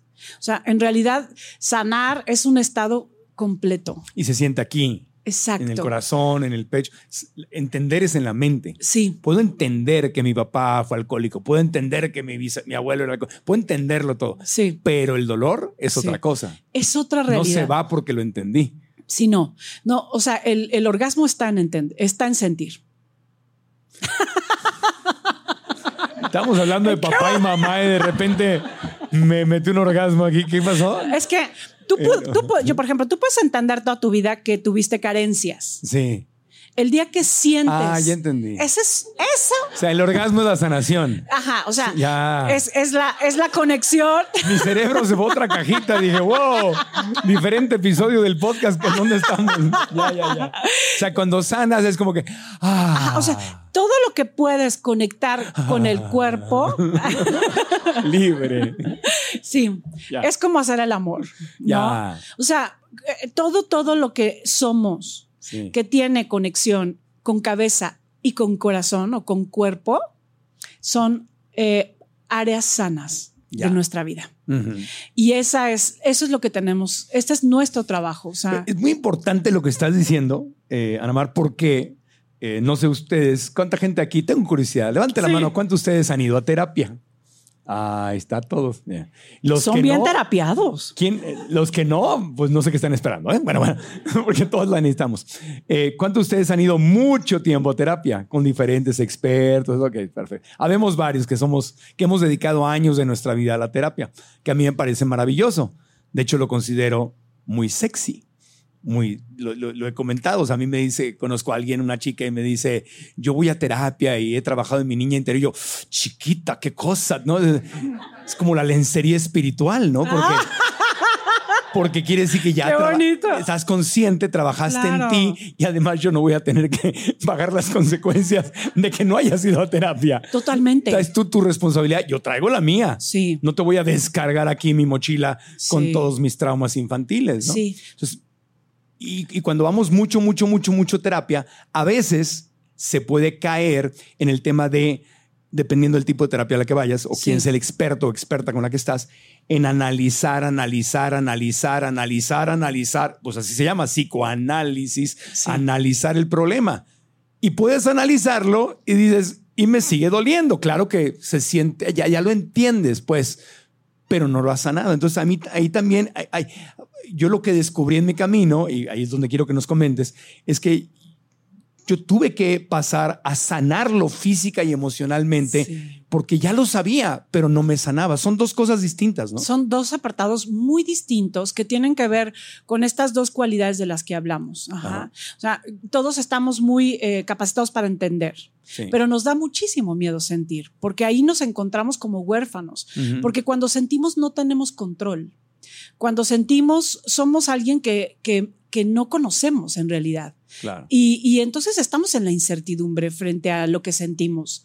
Y es muy importante dejar de estar invirtiendo años en una terapia en la que solo hablas. Analizar. Analizando. Sí. Porque de verdad yo he tenido pacientes que me dicen, Ana Mar, he tenido 20, 15, 18 años de terapia y jamás, nunca vi esto que estoy aquí tocando contigo y que es Sí. el origen y la raíz de muchas de estas cosas que no podemos y que no Sí. funcionan.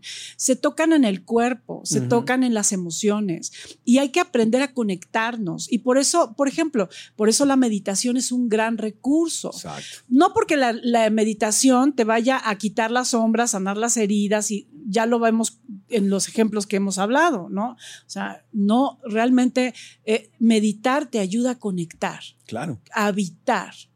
Y ojo, a sentir. Ajá. Evita eh, imaginarte tus estelas de luz e irte a un viaje mental, porque muchas veces pensamos, estoy en mi meditación, te pones tu meditación y te vas a tu viaje, que estas meditaciones guiadas que te llevan a viajar por el mundo sideral.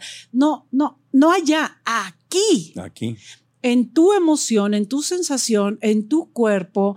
Entonces, eh, necesitamos aprender a conectar con el cuerpo, a mirar lo que sucede dentro de nosotros, a observar cuándo y qué tocan los botones de nuestro dolor. Y cuando el dolor se activa, necesitamos aprender a darle voz a esa niña, a ese niño que le duele, aunque el adulto le choque. Vamos a poner un ejemplo. Estoy con mi pareja y entonces está viendo su teléfono. Y, en- y- y porque, y todo el tiempo está viendo su teléfono y yo estoy empezando a sentir Abandono. abandono. Rechazo. Pero cuando yo conozco mi ser, exacto, Ajá. injusticia, porque además... Injusticia, perro este- infeliz, que ¿por qué no está aquí? Perdón, perro. Exacto. Perdón que use perro como insulto. No, tengo que cambiar esa parte. Sí. Alacrán maldito, ¿qué haces ahí? Oh, perro. En fin.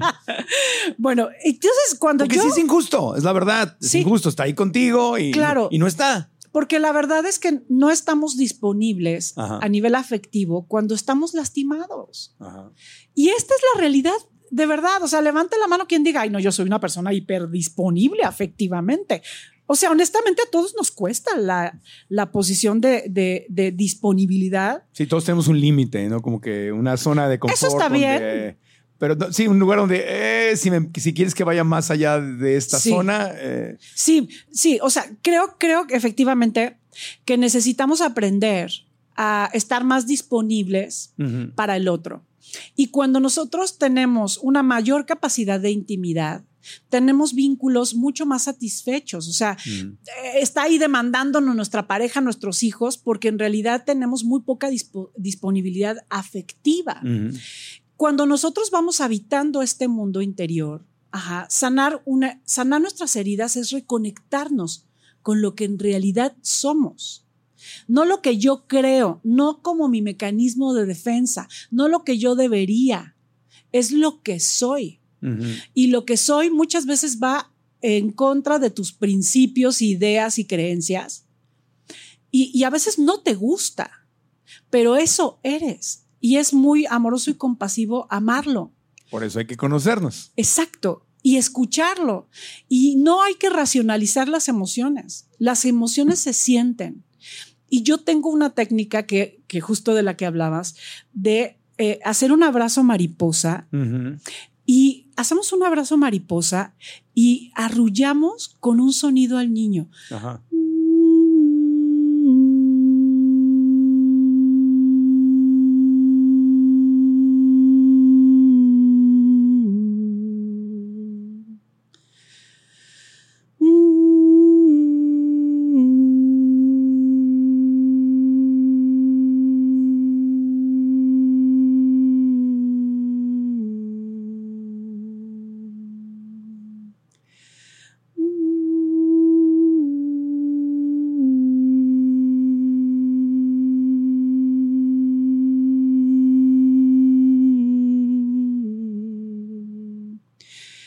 Nosotros emitimos un sonido, llega directo al niño.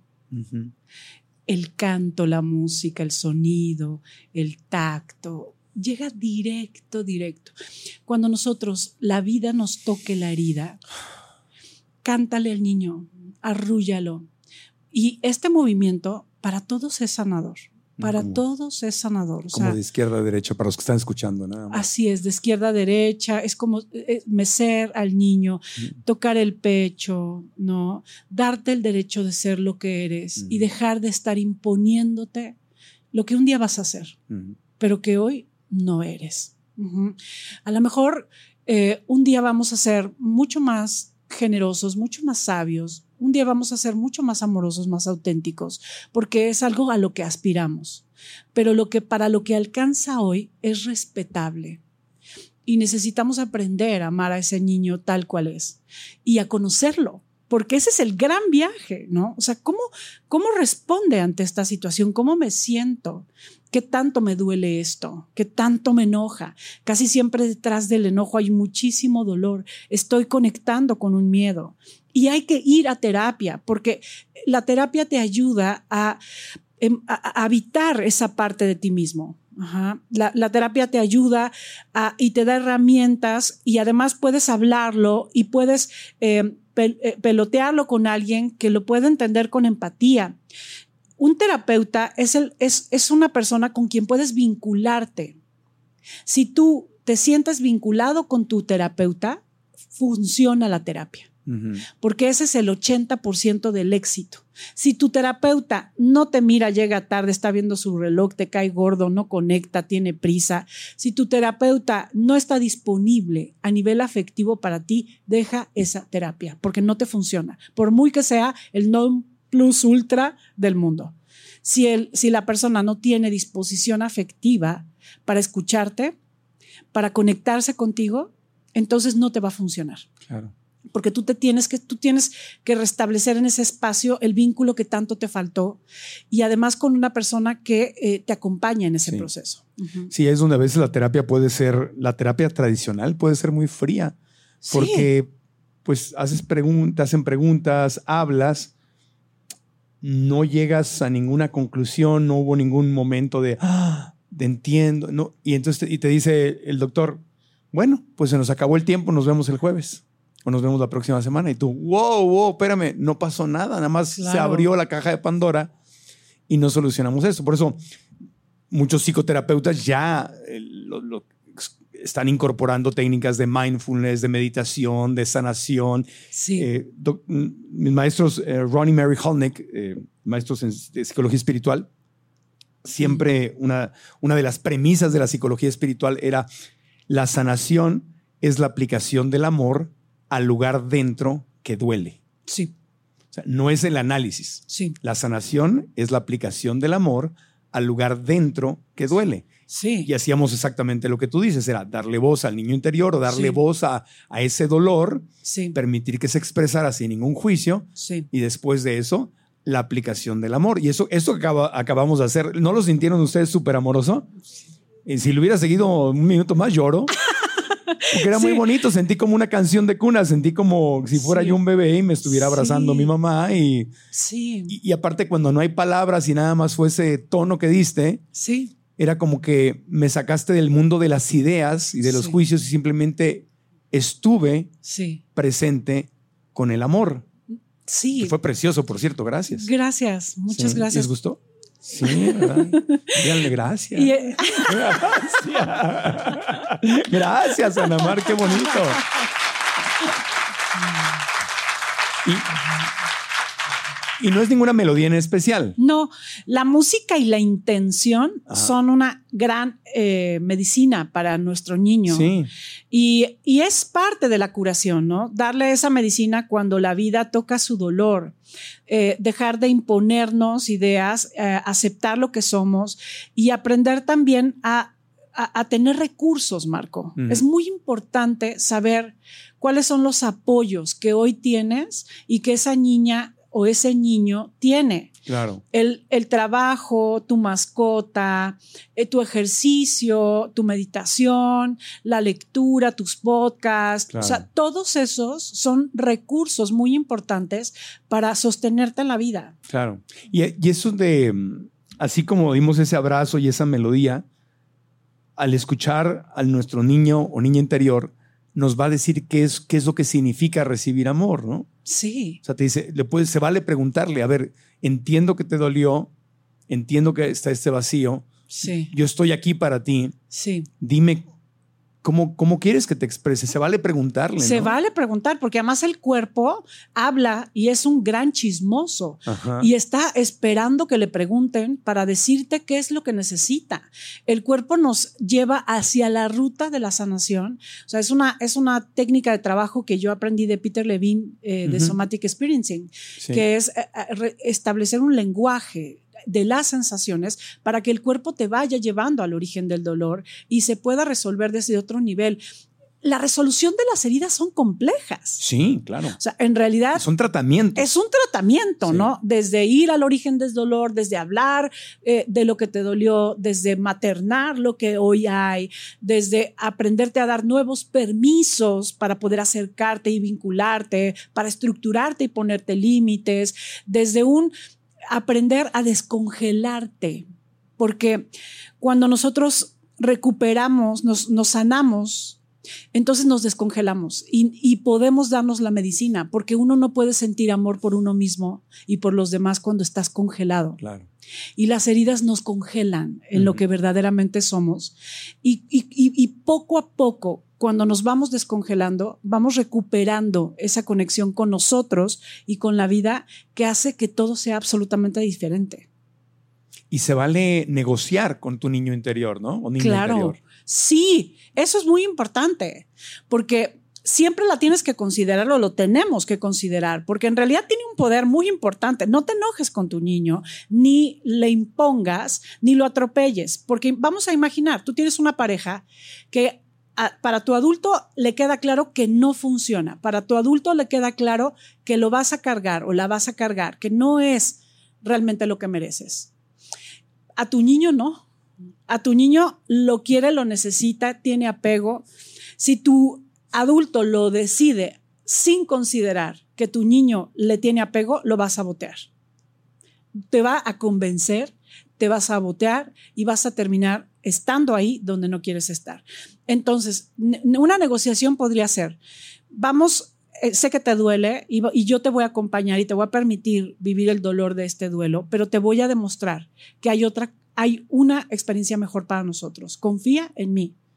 Confía en mí y yo te abrazo y te cuido y además vamos a estar en este proceso acompañado de esto, de esto, de esto que te encanta, que te hace tan bien, no sé, por ejemplo, de una amiga, de este viaje, de tu mascota, o sea, te voy a dar tu mascota, te voy a dar esto para que estés bien, te voy a cuidar y no vamos a regresar con esa persona. Entonces, hacer un diálogo con esa parte y negociar esto para poder realmente contar con su ayuda para lo que queremos hacer.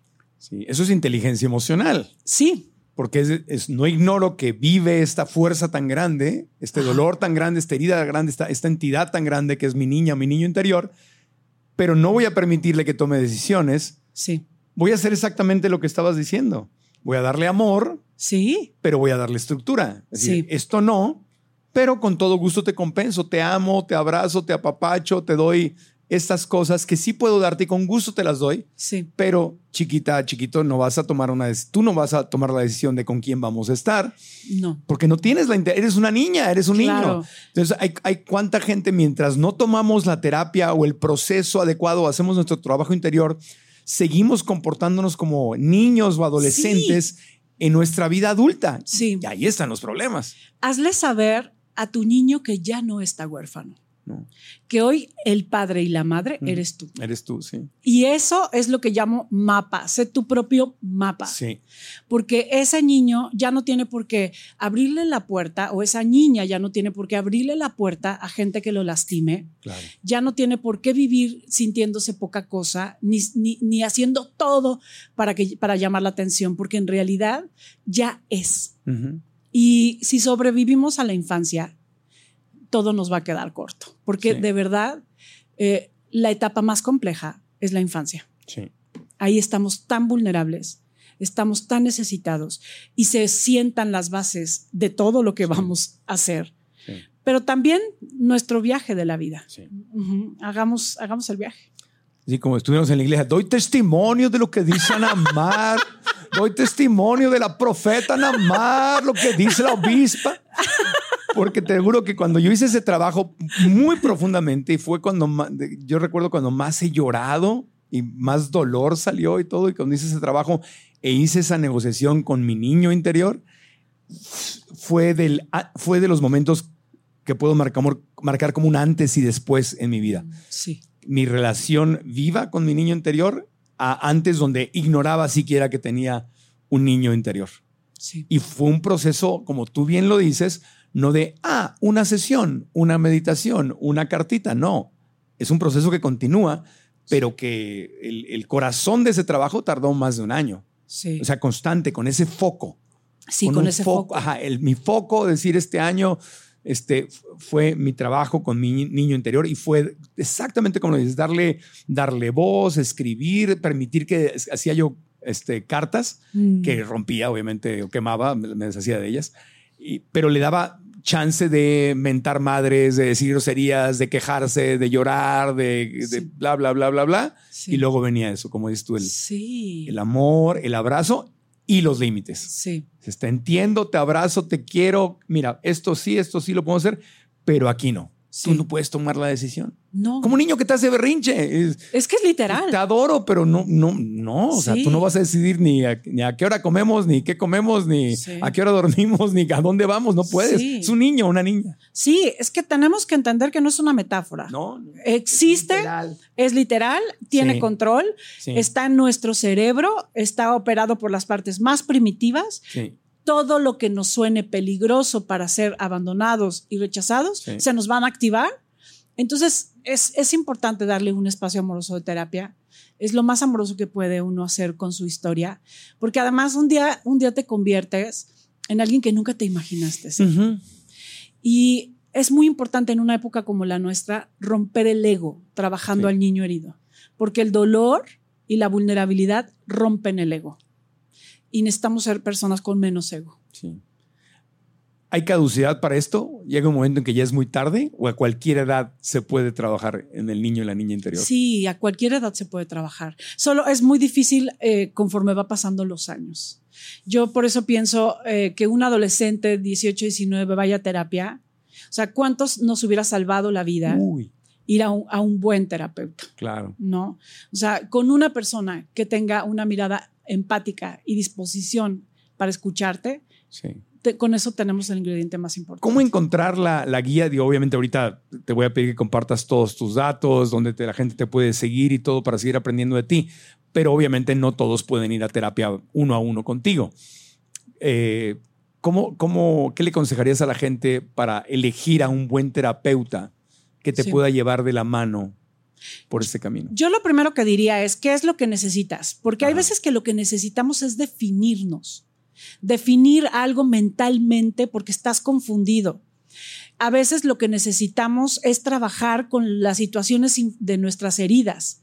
Y a veces lo que necesitamos es una, un- un- unas disciplinas para cambiar conductas. Y para todo hay un especialista. Si tú quieres trabajar con tus heridas, con tu pasado, entonces tienes que ir con un, un experto en terapia corporal, en terapia... eh, yo creé un método que hoy enseño a otros terapeutas. Ok. O sea, entiendo que yo no puedo darle la terapia a todos, pero yo tengo, eh, o sea, yo, yo enseño mi método. Tienes un curso para, tengo para una terapeutas? especialidad para terapeutas que Ok. dura un año Ok. y tengo también terapeutas que acompaño para poder eh, trabajar con esto. Cuando yo tenía 11 años, Ajá. este era mi sueño.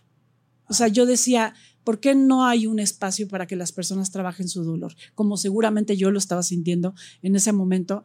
Y hoy, bueno, pues ahí hay opciones, ¿no? O sea, necesitamos elegir, si queremos trabajar con las heridas, no podemos hacerlo racionalizando.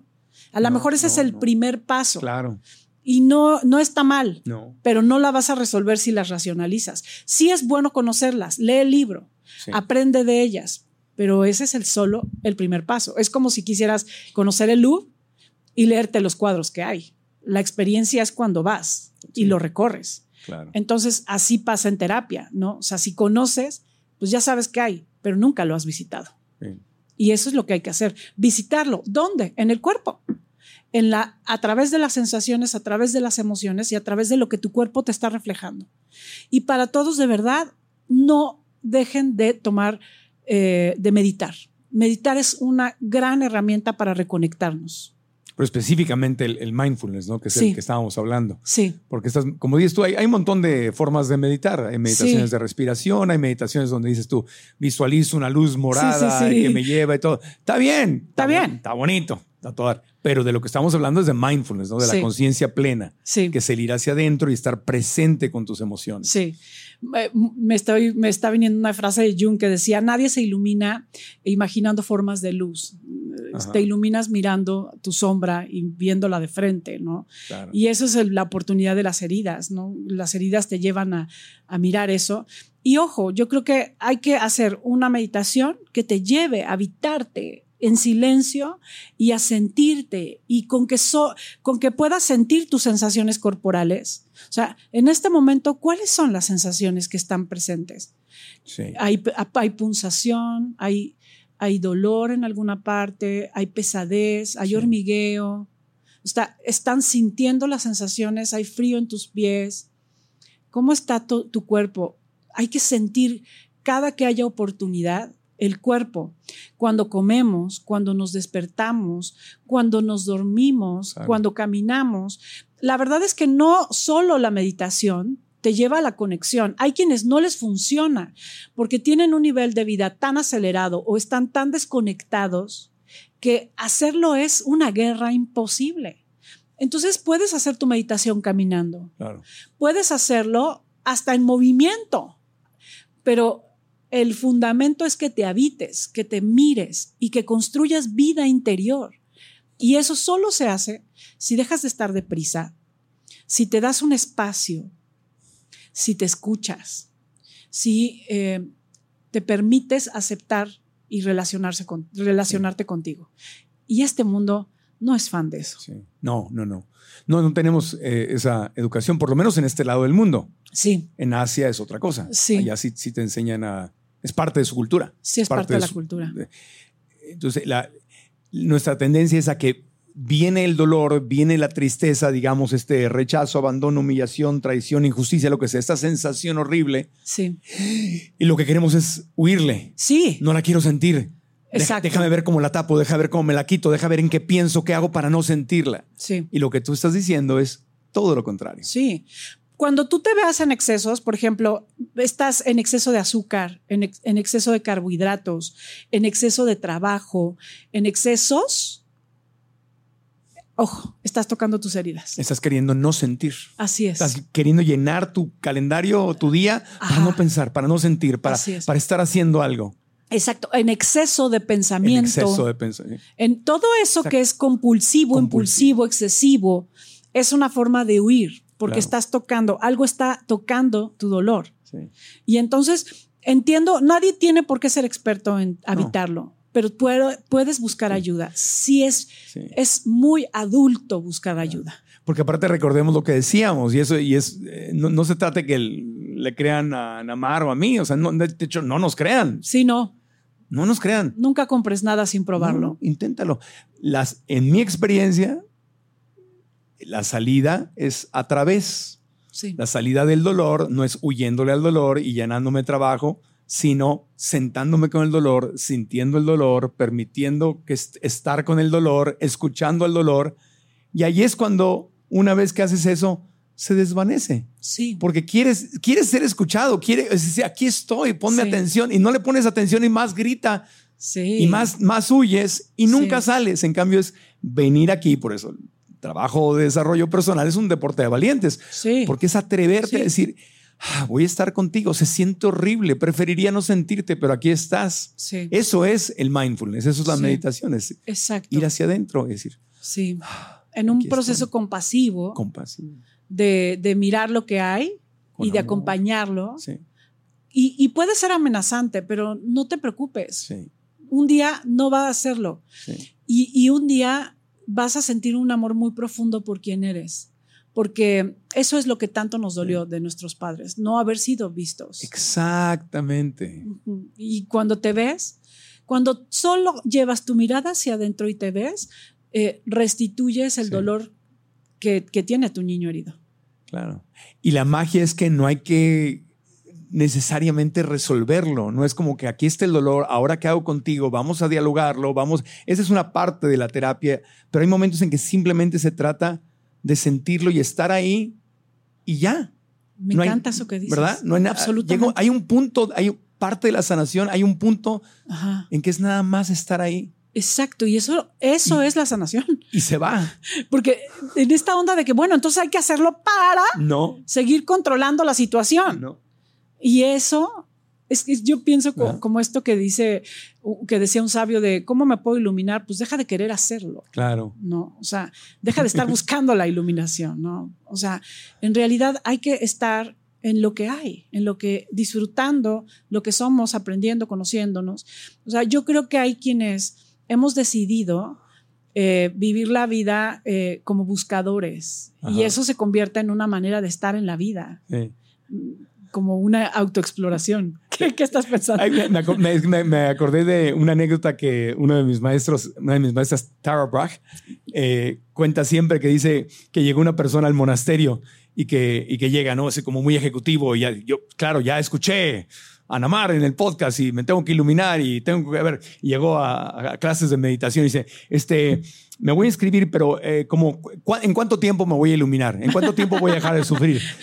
Y le dice el monje, dice, no sé, eh, cinco años, diez años. Dice, ¿qué? No, no, no, no, no, pero yo soy, yo soy muy bueno en lo que hago. Yo, yo me voy a aplicar. O sea, si me aplico y si le pongo todas las ganas del mundo y si le echo muchas ganas, ¿en cuánto me voy a, en cuánto voy a dejar de sufrir? Dice, "Mm", dice, así como me lo pones, como en 30 años. dice, no, no, no, pero no me digas eso. Yo, yo no sabes quién soy. No, yo, yo me aplico. Yo, yo voy a todos los libros, todos los cursos, todo. Dice, ¿en cuánto, en cuánto? Dice, "Eh, en, la, en la siguiente vida, yo creo. ¿No? Claro. Porque así es, no es, no es de "Oh", forzar, Sí. es todo lo contrario. Sí, pero fíjate, Marco, cómo yo pienso que a veces esta vida nos hace ser esos neuróticos. De tú tienes que y échale ganas y entonces eh, y luego este es el éxito y tú aquí y el día que estés aquí vas a hacer, ¿no? Y, y ahí vamos todos. Este, Me leo los, me leo. Ahorita compro los cuatro libros y me los voy a leer y me los voy a estudiar. Y ya con, ya con eso, ya con eso, nada más, ya con eso me sano. garantizas que ya este niño lo voy a dejar en adopción. ¿A los cuantos podcasts me ilumino? Es que claro, nos estamos, estamos pensando con reglas del mundo físico, material, Sí. que es hace como si fuera un maratón, haz esto, entrena y lo logras. Sí. Y así no es el mundo de las emociones, el mundo espiritual. Sí, no, por eso nos asusta tanto. Sí. porque en realidad no tienes control, eh, no sabes lo que te vas a encontrar, es siempre diferente, te pone ante tu poder también, porque en realidad cuando habitas ese lugar y te descubres a ti mismo, descubres otros poderes y te habitas en una dimensión mucho más completa. Sí. O sea, es el verdadero crecimiento. Sí. Entonces vale la pena hacer Vale ese la pena. viaje. Y es súper amoroso. Sí, vale la Es, pena. es hacer una ese relación viaje. para toda la vida, súper sí, amoroso. Exactamente, porque lo que construyes ahí no se rompe. Es el mejor re- regalo de cumpleaños para tu niña interior, tu mejor regalo del día del niño, de la niña, tu Sí. mejor regalo de Navidad, tu mejor Sí. regalo de Pascua. Sí, Es darle, darle atención. sí. Sí, sí, sí. Establecer una nueva relación, relación con esa Claro. historia, con esa niña y ese niño que nunca además se Nunca van se a va. ir y dejar de, de pensar que esto solamente tiene que ver con historias catastróficas, ¿no? Dolorosas Sí. o negligencia, abuso. Sí. No, todos tenemos. Sí. Conoce el tuyo. Sí, y una concesión que tengo con mi niño interior, eh, porque lo, lo he negociado, es yo, yo la verdad, a- a- mi niño interior ama tener perrito, perrita. El adulto, como viajo y no, y no tengo familia y estoy viendo, no tengo vida para tener un perro. Y entonces todo un tema tener un perro me cuesta mucho dinero. Toda una Mis, logística. ami- mis amigos dicen, ese perro salió más que un hijo en la universidad, Luna, Bernie, los que he tenido, porque pues necesito ayuda para, para tenerlos. Pero mi niño interior dice, me hace feliz. Claro. Lo- la quiero, la necesito, Sí. quiero jugar con ella, me encanta jugar con ella. Entonces Sí. es una condición que yo, yo sé que si le, que le quito ese perrito o esa perrita, más allá del- de ayudar a un perrito de la calle, obviamente, cuando Sí. lo rescatas, eh, si yo se lo quito, sería una profunda tristeza. Sí. Y esa es mi herramienta de negociación. Claro. Ok, tenemos perrito, vamos a tenerlo, no hay problema. Pero no vamos a hacer estas cosas. Claro. No, se lo quitas y te vas a enfermar. Ajá. Te lo quitas y vas a caer en, en depresión. O sea, te- porque realmente sí es una parte muy importante. Claro. Y además ahora la función que tienen los perrijos en términos de la vinculación, Sí. o sea, el primer ingrediente del amor, del vínculo, nos lo regalan nuestras mascotas. Sí. Entonces, el- es, el, es el lugar favorito de vinculación para nuestros niños. Sí. Es muy sanador tener una mascota. Y, ca- y cada quien tiene que encontrar lo suyo. Sí, Cada exacto. quien tiene que negociar. Sí, Cada, cada quien, no sé, por ejemplo, a mi niño interior le encanta ir a la Ciudad de México, a Coyoacán, a oír a los organilleros, porque de niño ahí me llevaban y todo. sí, Entonces me gusta oír organilleros. exacto. Y es un regalo que cada cierto tiempo me doy. O sea, Sí. pues, escucho un organillero, esta vez están tocando en la calle Sí. y, le, y les, les doy ayuda con mucho cariño porque es, es mi niño. O sea, esos son, son ejemplitos, ¿no? Que- sí, que puede- no, cada son quien- eh, grandes Sí. temas para el niño, ¿eh? pa- claro. La sanación es mucho más simple de lo que pensamos. Ujú, Si fuéramos expertos en nosotros mismos, sí. sabríamos que ese día de donde vas con el, or- el organillero. Vas a estar feliz. Ese día que te llevaste a bailar, a cantar, ese día que te llevaste a la naturaleza, ese momento donde te arrastraste con tu perro, donde te diste el tiempo para jugar con tu hijo, ese día donde le diste a esa parte de ti que sí cuenta, Sí. que sí existe, eso que tanto le gusta. Sí. Y entonces es tu amigo. Para mí jugar con mis sobrinos o sobrinas es lo máximo para mi niño interior. porque- y paso, Sí. Y la familia se sorprende porque dice, oye, ¿y por qué no eres papá si te encanta? Puedo pasar horas, viene Navidad, las fiestas, ni pelo a los adultos, me la paso con los niños, porque es mi niño interior jugando y teniendo quizá lo que no tuve Sí. cuando era niño. Sí. Entonces estoy feliz. Claro. Y es- esas son las cositas. Esa es, esa es la Muy sanación. importante. Esa es la aplicación del amor Sí. al lugar interno que duele. Eso no es el análisis del Sí. problema.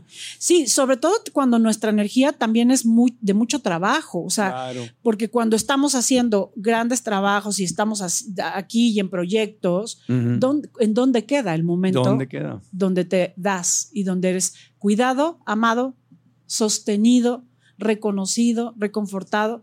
Esos son los momentos y la tarea de todos, y ya todos, todos les dejo esa tarea. Ujú. Háganse expertos en lo que su niño ama y van a tener la- la- la- el poder de su creatividad, el poder de su amor, el retorno a la autenticidad. Y eso es como, como recuperar. Hay una frase preciosa de Erickson que dice, nunca es demasiado tarde para vivir una infancia feliz. Nunca es demasiado tarde para vivir una infancia. feliz. Así es. Así Qué hermoso. que regalémosla. Sí. Sí se puede. Sí. sí se puede. Y el nuevo libro de Anamar Orihuela, Doña Huevotes, ya está, y acaba de salir a la venta. ¿Está en, ton- Sí, en dónde lo encuentran? nuevecito, próximo, en todos los lugares, librerías, en Amazon, en todos, todos las librerías lo pueden encontrar. Qué bonita foto tuya atrás. es que- y además es, es un, quiero decir que eh, llegar a este lugar de ser una mujer sobreviviente, a ser una mujer que se da el derecho de ser vulnerable, es lo que compartas en este libro. Qué bonito. Y todas las mujeres fuertes tenemos el derecho de ser sostenidas, amadas, cuidadas, de pedir. Y es, esa es la invitación de este libro. Y disponible también en en ebook y está en audiolibro. Y en audiolibro Está también. excelente para que Sí. lo hagan suyo Sí. y, y- y van a aprender más de ti. Sí. ¿Dónde más te pueden encontrar? Desde los profesionales que quieren una certificación contigo hasta la gente que sueña con que sea su, su terapeuta o, que- o- o conseguirte en redes sociales. o- Sí, bueno, en Sí. eh, anamar.orihuela en todas mis redes sociales, en mi página academia anamarorihuela.com, ahí vienen las próximas aperturas de nuevos grupos de especialidad del método ERA. Eh, también tenemos grupos de crecimiento que son espacios de seis meses para trabajar las heridas. O sea, todo lo que hago tiene que ver con ese viaje. Qué hermoso, Todo, qué hermoso. todo. Bueno, pues dejamos las redes sociales en YouTube y en todas las aplicaciones de podcast ahí para que las sigan.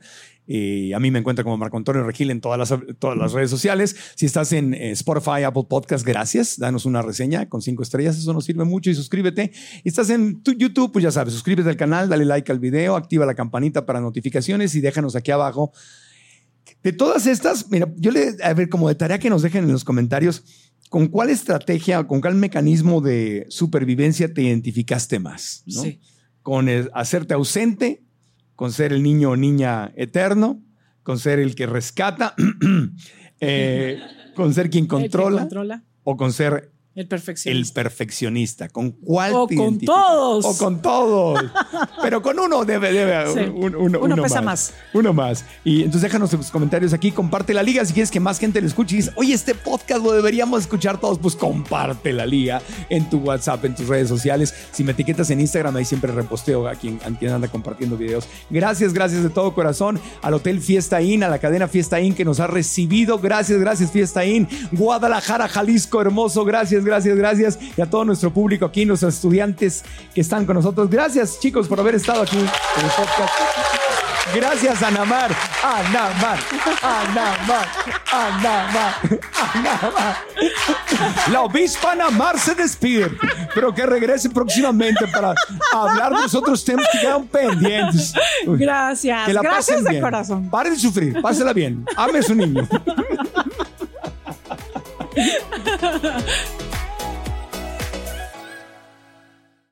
Tuavi, el mayor comprador de vivienda usada en México, presentó.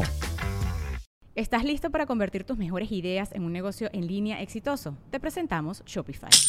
Tal vez no lo sabías, pero nuestro podcast More Than Mamis es un negocio y lo empezamos por supuesto para desahogarnos y hablar sobre la maternidad, no para convertirnos en expertas de ventas y del e-commerce. Así que sí, necesitábamos ayuda para vender nuestro merch y poner en marcha nuestra tienda. ¿Y cómo suena con Shopify?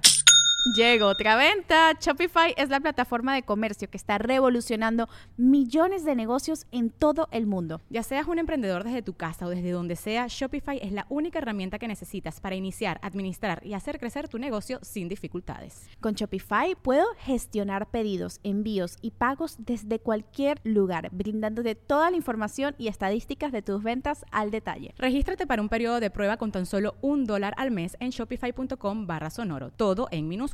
Ve a shopify.com barra sonoro para llevar tu negocio al siguiente nivel. Shopify.com barra sonoro. ¿Estás listo para convertir tus mejores ideas en un negocio en línea exitoso? Te presentamos Shopify.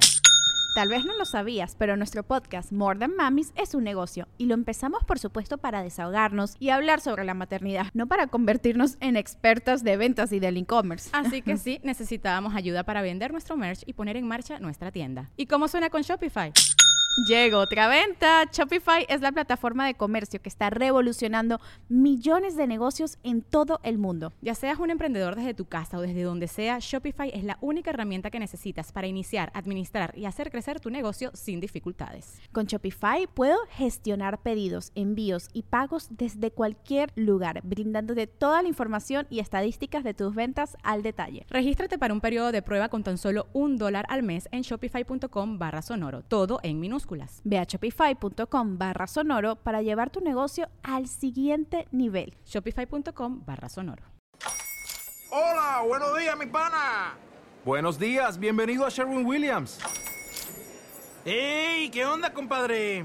¿Qué onda? Ya tengo lista la pintura que ordenaste en el ProPlus app. Con más de 6.000 representantes en nuestras tiendas listos para atenderte en tu idioma y beneficios para contratistas que encontrarás en aliadopro.com. En Sherwin Williams somos el aliado del PRO.